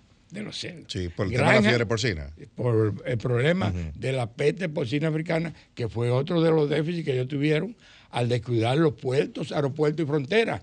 Bueno, porque habían videos de, de, de- de porcicultores de Elías Piña diciendo, mira, aquí, lo- Denunciando. aquí se están muriendo los cerdos, aquí está pasando una algo. gripe, No que era una fiebre. Pero que aquí no había nada, que No esto, es un caso aislado, Bueno. pero fue por la frontera que entró. Bueno, eso sucedió a principios del 21. Ujú. Y fue ahora, en este mes de julio, que se cumplió un año que el país se declaró con peste porcina africana, porque ellos se resistían a aceptar, a aceptar lo que desde noviembre, óyeme, en noviembre del 2020, uno de los profesionales más capacitados en nuestro país, el que enfrentó con éxito la peste porcina africana en los años 79-80, Orlando Sánchez Díaz, en un programa dijo, aquí en apariencia hay peste porcina africana porque han permitido la importación de carne sin control. Y, y la circulación de cerdos. Y de- de, un una región, y. Orlando es del, es del partido de gobierno. Entonces, que no se podía ver que era lo que te- sino una voz de alerta autorizada. Y todo el mundo se lo dijo. Pero, ¿qué- ¿a qué se dedicaron? A hacer un media tour por donde quiera que se preían chicharrones y josiquitos y Sí. orejitas para demostrar que se podía comer la carne que estuviera infectada. Como que el problema era ese. Como que el problema era, el problema era que se iba a acabar una industria sólida. Claro. Hoy en día, óyeme, este país está seriamente amenazado porque Norteamérica, entiéndase, México, Estados Unidos y Canadá están presionados por la eliminación total de los cerdos en la isla, no en el país, no, en la isla. Entonces, esos avisos que dicen que estamos revisando la maleta de los americanos porque traen josiquitos, eso es que hay una seria preocupación porque es una industria muy rica en Norteamérica. Entonces, esa situación le ha quitado la credibilidad total a las autoridades del sector agropecuario y lo que fue un decrecimiento en el 2021 se ha mantenido en este 2022, lamentablemente. Y digo lamentablemente porque yo quiero que el país mío viva en paz, en tranquilidad, que no pierda la paz social. Felizmente, y ayer lo hice con, con la entrega que a mí me caracteriza, ojalá que escuchen lo que dijo en un foro internacional el expresidente Hipólito Mejía, que este país tiene que retornar a la seguridad alimentaria, a que el país no tenga que depender de las importaciones. Ojalá lo, oigan como escribí, aquí, allá y acullá, porque al país hay que devolverle su capacidad productiva, porque en medio de crisis no se puede depender de importaciones. Y ya se demostró, han hecho las mayores importaciones de toda la historia, han roto todos los récords de importaciones y como quiera el país ha tenido que pagar los productos más caros de toda su historia. O sea, eh, eh, eh, porque eso, ese, ese es una, ese es una gran, un- un- un- una, una situación preocupante. Estamos importando más que nunca, pero estamos pagando más caro que Más nunca. caro que nunca. O sea, y, y, y produciendo menos, entonces. Produciendo menos. Porque eh, es lógico. eh, Ustedes, ustedes con su comentario, ustedes muestran el talento que ustedes tienen. Aquí, la inflación promedio anualizada es 9.5, más o menos, 9.48 por ahí va. hasta, hasta junio. Pero la de los alimentos es sobre 12. Sí, claro, porque cuando uno la, cuando uno la, la, la focaliza y por, la, el- por por re- región y por quintil. No, exacto. Óyeme, No. los pobres es lo que se está llevando el diablo. En el quintil 1 es Eh. que está el, ma- la- el mayor nivel de inflación. Así porque es. yo veo, yo veo que aquí se está jugando como a la, al, al, al- al mucho. A la engañifa. exacto. Entonces dicen, por, por ejemplo, publica alguien, el pollo está a, A 59. Sí, X. Sí. E- X precio. Eh. Y mire la prueba. Está a 59 pesos, dijo el, el ministro de Agricultura.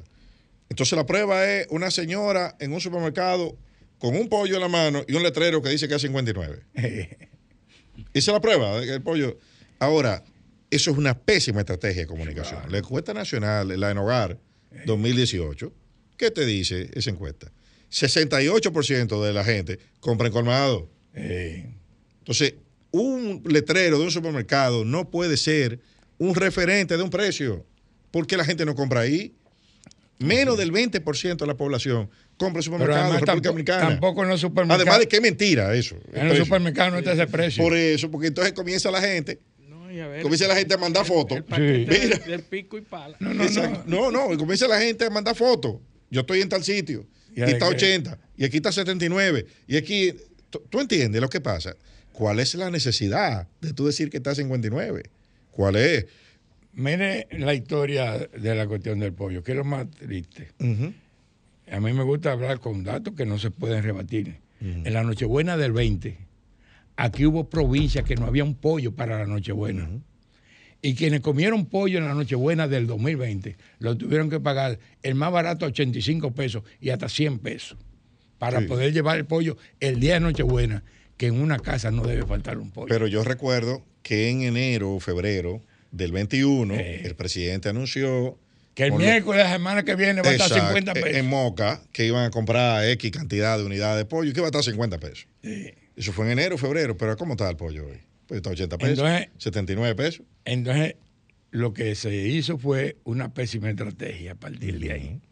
Cuando dejaron abierta la posibilidad de importar pollo libremente, que quiero decir que la ley que aprobaron no era necesaria, porque desde mediados del 21, este país, por disposición administrativa del ministro de Agricultura, se estaba importando pollo con tasa cero de arancel. Ah, bueno, sí, ahí están las comunicaciones. Eh, Entonces, de- de- no de- bajó aquella vez ni ha bajado. Nosotros dijimos, pésima actuación de las autoridades, porque nuestro país tiene capacidad de producir 25 millones de pollos en cua- cada 40 días y lo que hay que hacer es producir más, hacer uso de los almacenes que tenemos frigoríficos, igualdad la producción que podemos hacer ahora en este mes, que va a ser más barata que la del mes siguiente, y así mantener más o menos Un un, equilibrio. en lo que es, es coste de, de- de- de- de su- de sustitución. Y la, y, y la solución de tratar de intervenir en el mercado mediante ventas populares, eh, eso- los camioncitos, los, los- los mercados populares, ¿usted entiende que, que eso, es- eso- eso- esos son programas de buenas intenciones, pero de muy malos resultados. Claro. Porque simple y llanamente los comerciantes de los barrios lo que hacen es que compran todo? pues, tienen 10 o 15 clientes que le dicen, mira, cómprame 10 fundas, quiero un bebé, y entonces ellos los revenden después. Sí. Pero de todas maneras, No, porque además de eso, la falencia más grande que tiene, que tiene su programa es que, ¿por qué la gente compra en colmado? Porque le fían. claro.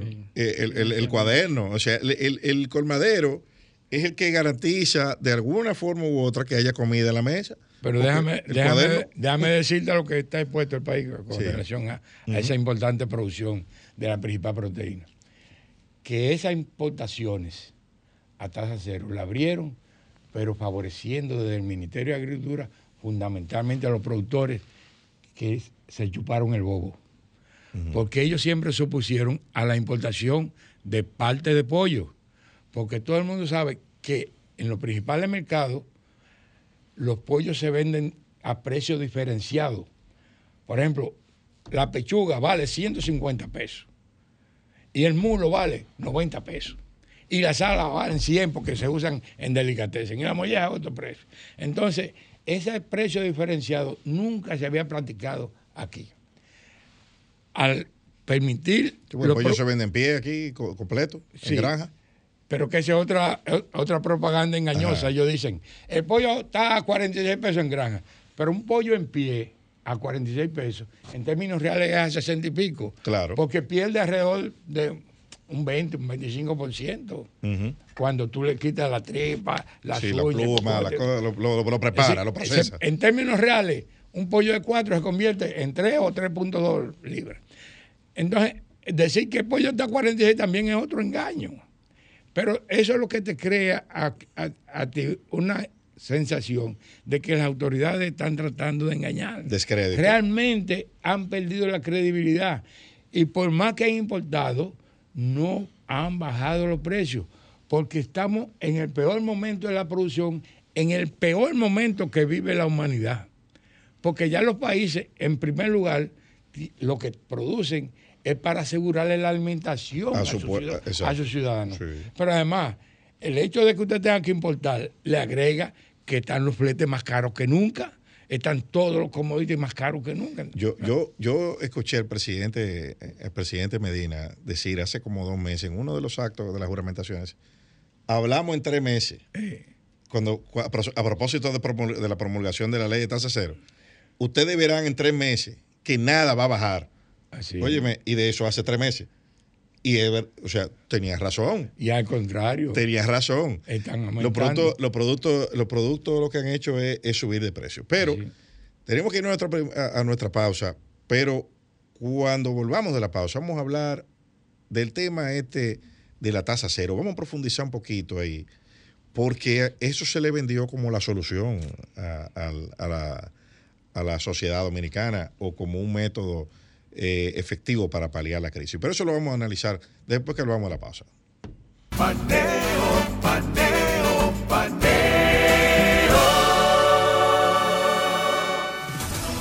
Sol 106.5, una estación del grupo RCC Miria.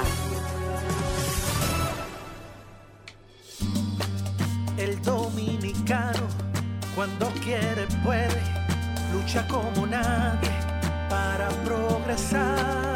En su corazón, la esperanza crece, sabe que la fuerza está en la unidad. Dominicana, dominicano, somos vencedores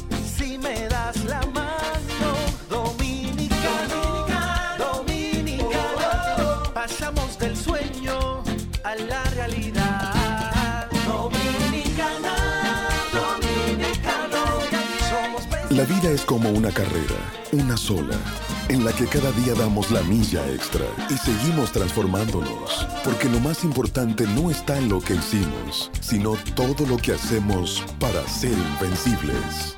Ban Reservas, el banco de todos los dominicanos. Vez más, el evento deportivo internacional más trascendente de la República Dominicana, RD Open Santo Domingo 2022, del 15 al 21 de agosto en el Santo Domingo Tennis Club La Bocha. Más de 60 jugadores profesionales competirán por la corona y 160 mil dólares en premios en el torneo de tenis ATP Challenger más importante de Latinoamérica, el RD Open 2022. Invitan Milex y Hypermount.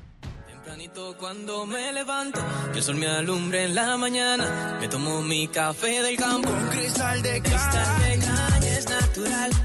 De caña al 100%. La prefieren en la ciudad y en el campo también. Azúcar cristal de caña, naturalmente dominicana, disponible en supermercados y colmados en todo el país. www.solfm.com Diseñada para que cualquier ciudadano del planeta conecte con la más variada programación de la radio dominicana. Sol, la más interactiva. Sol 106.5, la más interactiva. Paneo, paneo, paneo.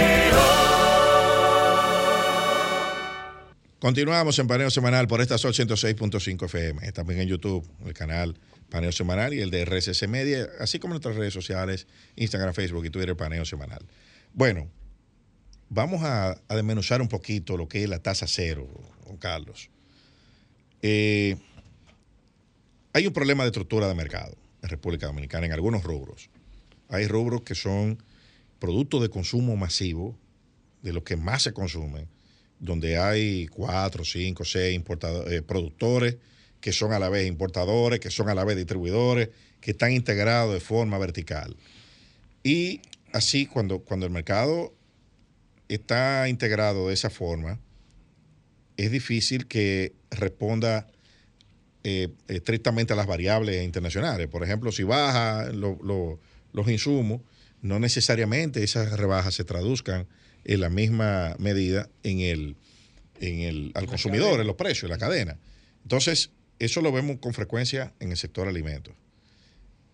¿Usted entiende que esa medida del, del- del- de la reducción de arancel responde a esa, a esa realidad Hay del que mercado dominicano? recordarles que estamos hablando de la ley que se De tasa que- cero. de tasa cero que se hizo, que se emitió para palear la crisis económica. Pues eso fue lo que se dijo, por lo Eso menos. fue lo que se- la, la- la intención. No, no se ha logrado, Y evidentemente. que, y que nosotros hemos escrito y, y dicho que esa ley tiene sus bemoles.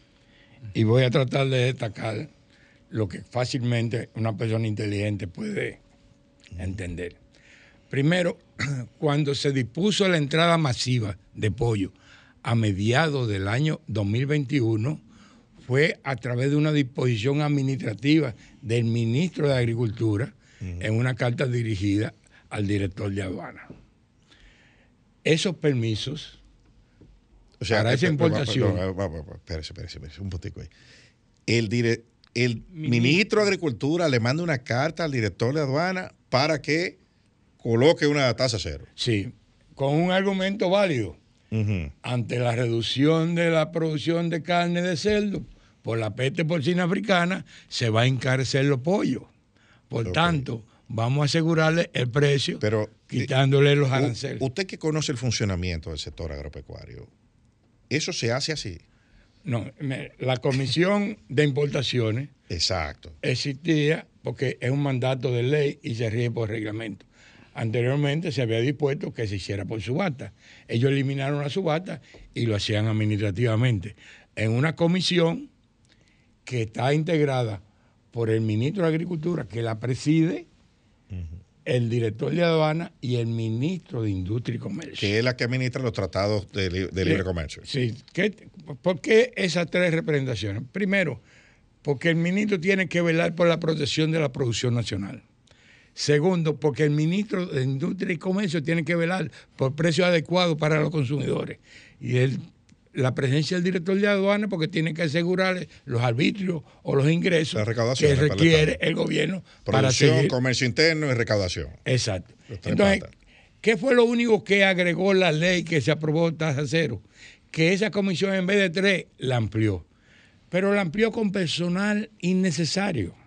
¿Quién la integran ahora? Bueno, ahora está el ministro de Hacienda, que es el jefe de aduana. si está aduana, ¿por qué está Hacienda?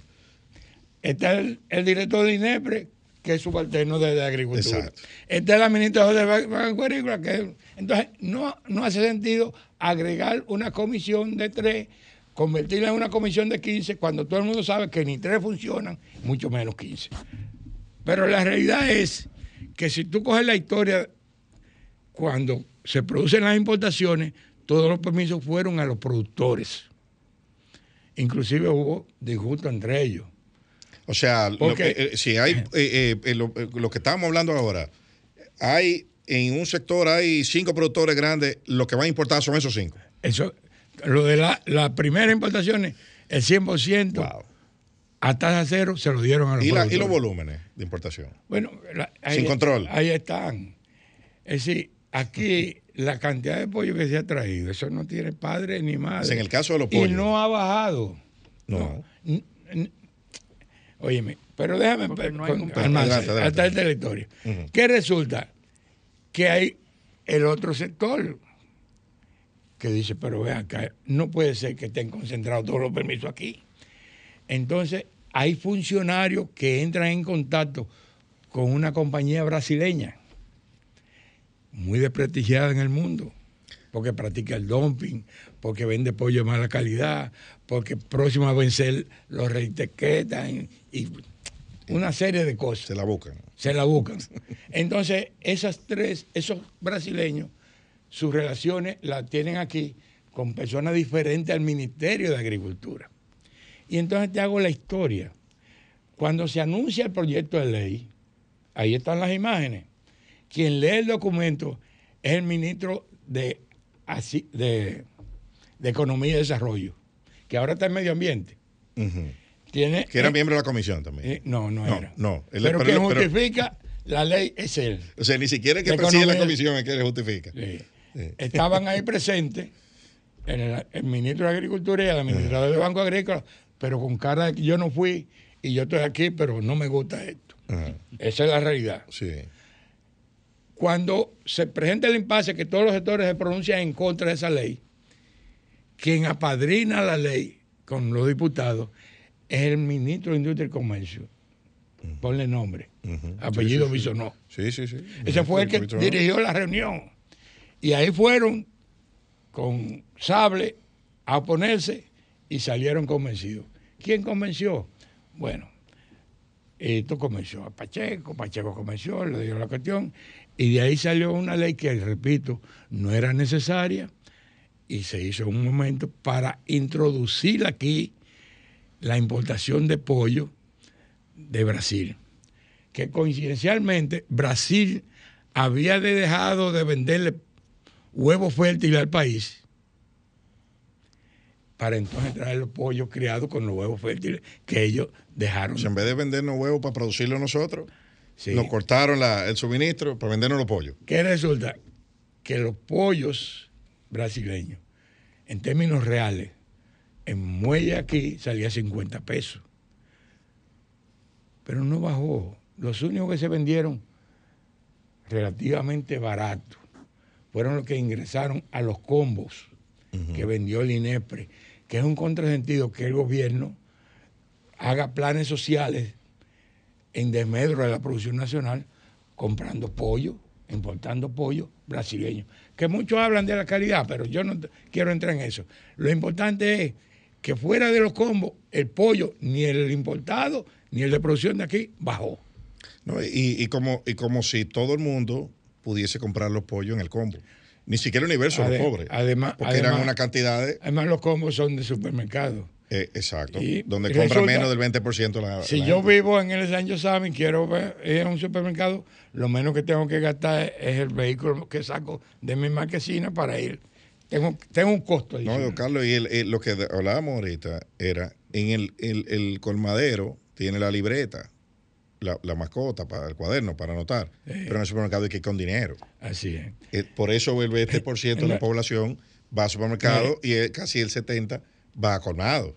Aquí en Granja, en las últimas dos semanas, ha bajado entre 2 y 4 pesos la unidad de pollo, o la libra de pollo, entre 2 y 4 pesos. Porque realmente han reducido su costo los commodities. Pero que resulta que la reducción de precio del hábito de consumo, eso no es una respuesta, ¡pam, pam!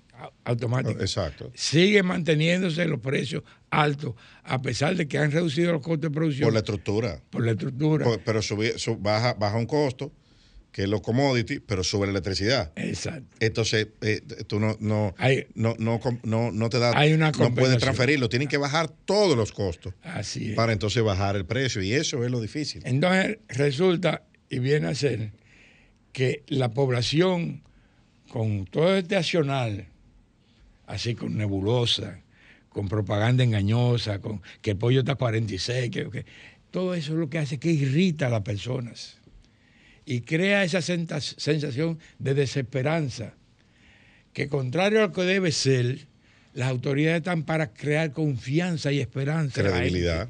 Esto va a mejorar. Pero ¿qué ha sucedido? Pero Por que- ejemplo, en que- Constanza, escúchame, Sí.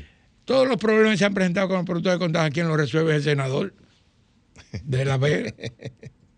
Si, si el que me tiene que resolver el problema a mí me responde diciéndome que no hay problema, entonces, eh, eh, porque yo no, estoy comprando caro. No, igual. Mira, óyeme, en una reunión con productores de Constanza, en el Ministerio de Agricultura, el jefe de despacho le dijo a ellos, si usted le está yendo mal en la agricultura, hagan televisores y vendan televisores que los japoneses ganan mucho. ¿Cómo va a ser? El, el Así- jefe del despacho del Ministerio de Agricultura mismo se lo le dijo. a los agricultores que dejen eso. Así. Y otro, y otro por allá le grita, sí, hombre, mientras menos produzcan ellos, más negocio hacemos nosotros.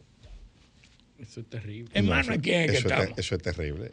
Eso es terrible. ¿Y cómo entonces usted ve, usted entiende que, dado este, este escenario, usted entiende que la producción de, de esos productos sensibles, porque vimos también en, el, en esta semana un, un affair en la prensa con unos 700 mil quintales de arroz con Panamá. Primero se Eh, dijo eh. que era que, que, lo, que lo iban a traer de Panamá y después dijo, no, no, que se lo vamos a vender a Panamá. Eso, eso tiene una historia. Ajá. Recuérdate en el periodo 2000-2004 Sí. que se ufanaron de la autosuficiencia y que teníamos que exportar arroz a Panamá. Bueno, nosotros llegamos al gobierno y todo ese arroz que se dijo que se exportó, se montó en camión aquí, dio la vuelta y ni se desmontó en un muelle ni cruzó la frontera. Eso fue bulto y mareo. Recuérdate que dijeron que había tanto arroz que destruyeron plantaciones. Se puso Sí. de moda que quemaron Sí. los arrozales. Todo eso es bulto. Yo vuelvo y digo, si tienen un excedente de 700 mil quintales, 700 mil. no lo vendan, porque 700 mil no es el consumo ni siquiera de un mes. Porque, óyeme bien. Pues suena mucho. Suena mucho, pero aquí se consume entre un millón, un millón doscientos mil mensualmente. Óyeme bien. El que se ha traído es mucho más caro del precio que ahora mismo está vendiendo Estados Unidos. Estados Unidos ahora mismo está vendiendo el arroz a la mitad del precio que nosotros compramos en diciembre del año 2021 o en octubre del 2021, que fue que se compró. Por tanto, si usted compró caro y va a vender barato, usted no tiene cómo justificar eso. ¿Y cómo tú vas a exportar si el, si el de aquí es más caro? Sí, Que el, del- y- que el y- de los mercados. a- además, es que no tiene sentido. Y claro, eso es, eso es, eso es Pero, ilógico. óyeme, yo quisiera que esta gente sean iluminada, porque nuestro país, de base muy sólida, donde ellos lo aprovecharon como lo narré en la introducción, ha seguido funcionando bien. Pero donde ellos han tratado de denostar un gobierno que actuó con eficiencia, le ha ido muy mal. Entonces, aquí se ha perdido mucho cuarto en compra y venta de alimentos, importaciones innecesarias, en compra y venta de vacunas y medicamentos que eran innecesarias, en compra a destiempo de carbón para la planta Punta Catalina, precisamente por tratar de decir lo que no es. Y nosotros lo que queremos es que este país siga progresando, porque un país que no progresa no puede generar bienestar. El éxito de la política de los gobiernos del PLD, principalmente lo de Danilo Medina, es que lograron alto crecimiento con baja inflación. Claro. Y lo digo con mucho orgullo. Ninguno de los productos de los alimentos básicos de la población dominicana durante los ocho años de Danilo Medina, el alza de su precio fue igual o superior a la inflación. Siempre los alimentos estuvieron por debajo. Ahora es todo lo contrario.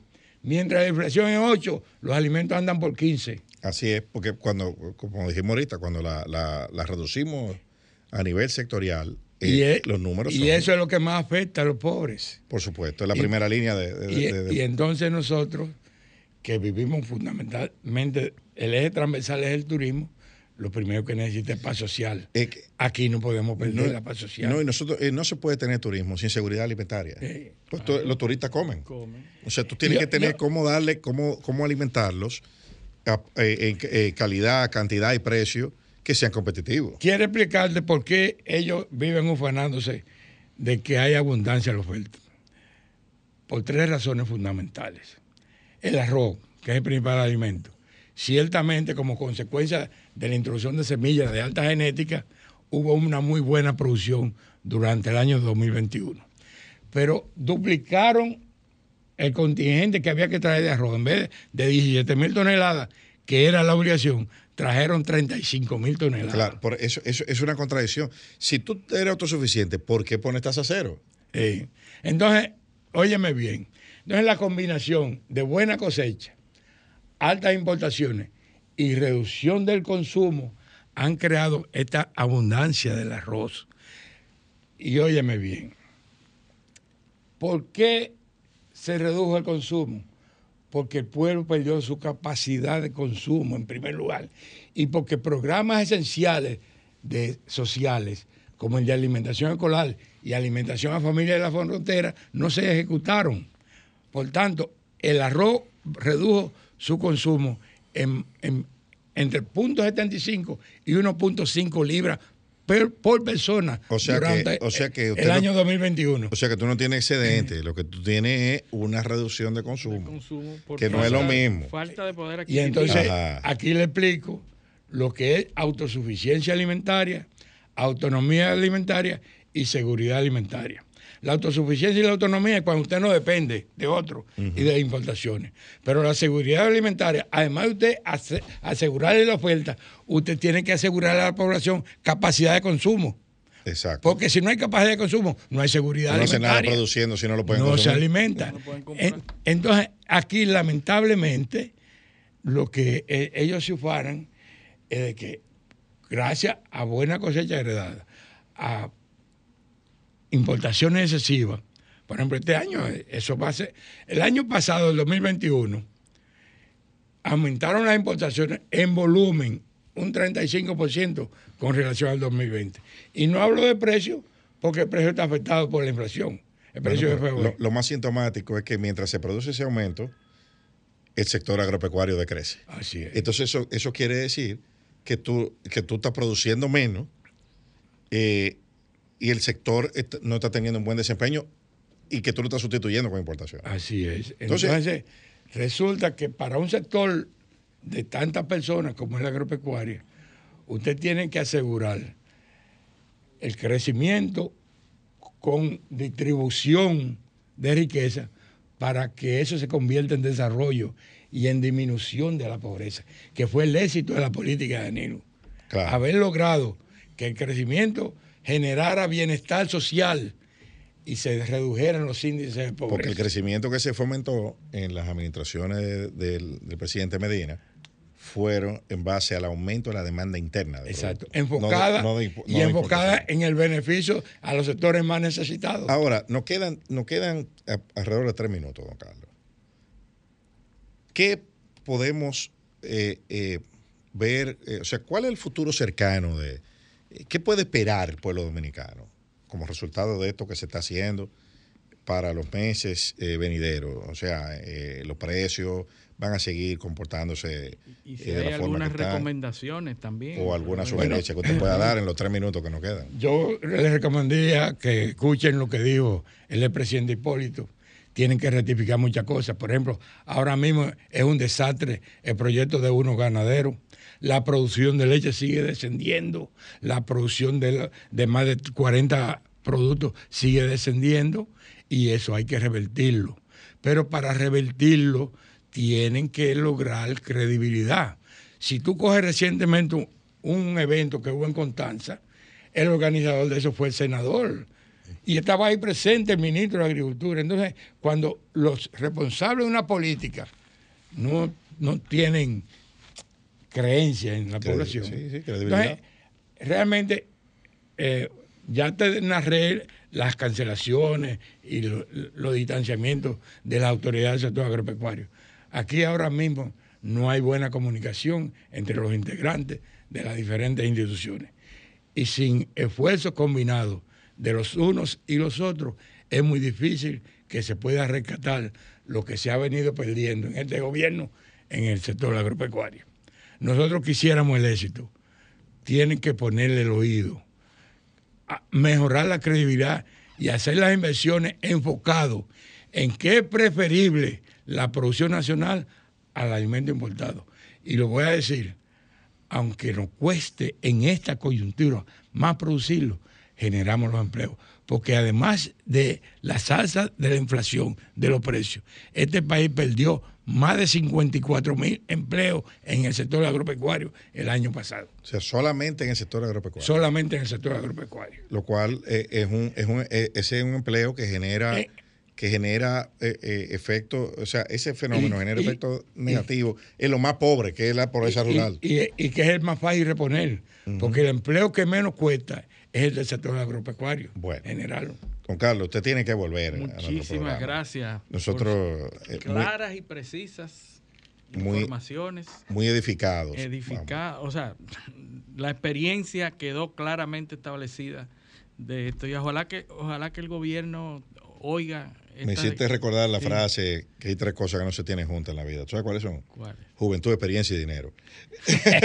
Así que, don Carlos, vamos a agradecerle. Gra- su presencia. gracias por la invitación. Y las puertas están abiertas, tiene que volver, comprometido en el aire aquí. Cuando ¿eh? guste. Bueno, y decirles a nuestros teleoyentes, primero, gracias por sintonizarnos y pedirles que con el favor de Dios nos acompañen el próximo sábado en otra edición de Paneo Semanal. Hasta entonces. Un paneo con habilidad. Encuentro e interrogatorio. Un paneo con agilidad. Para lo importante y notorio. Paneo sin recreo, un paneo, sin abucheo, un paneo, en su apogeo. paneo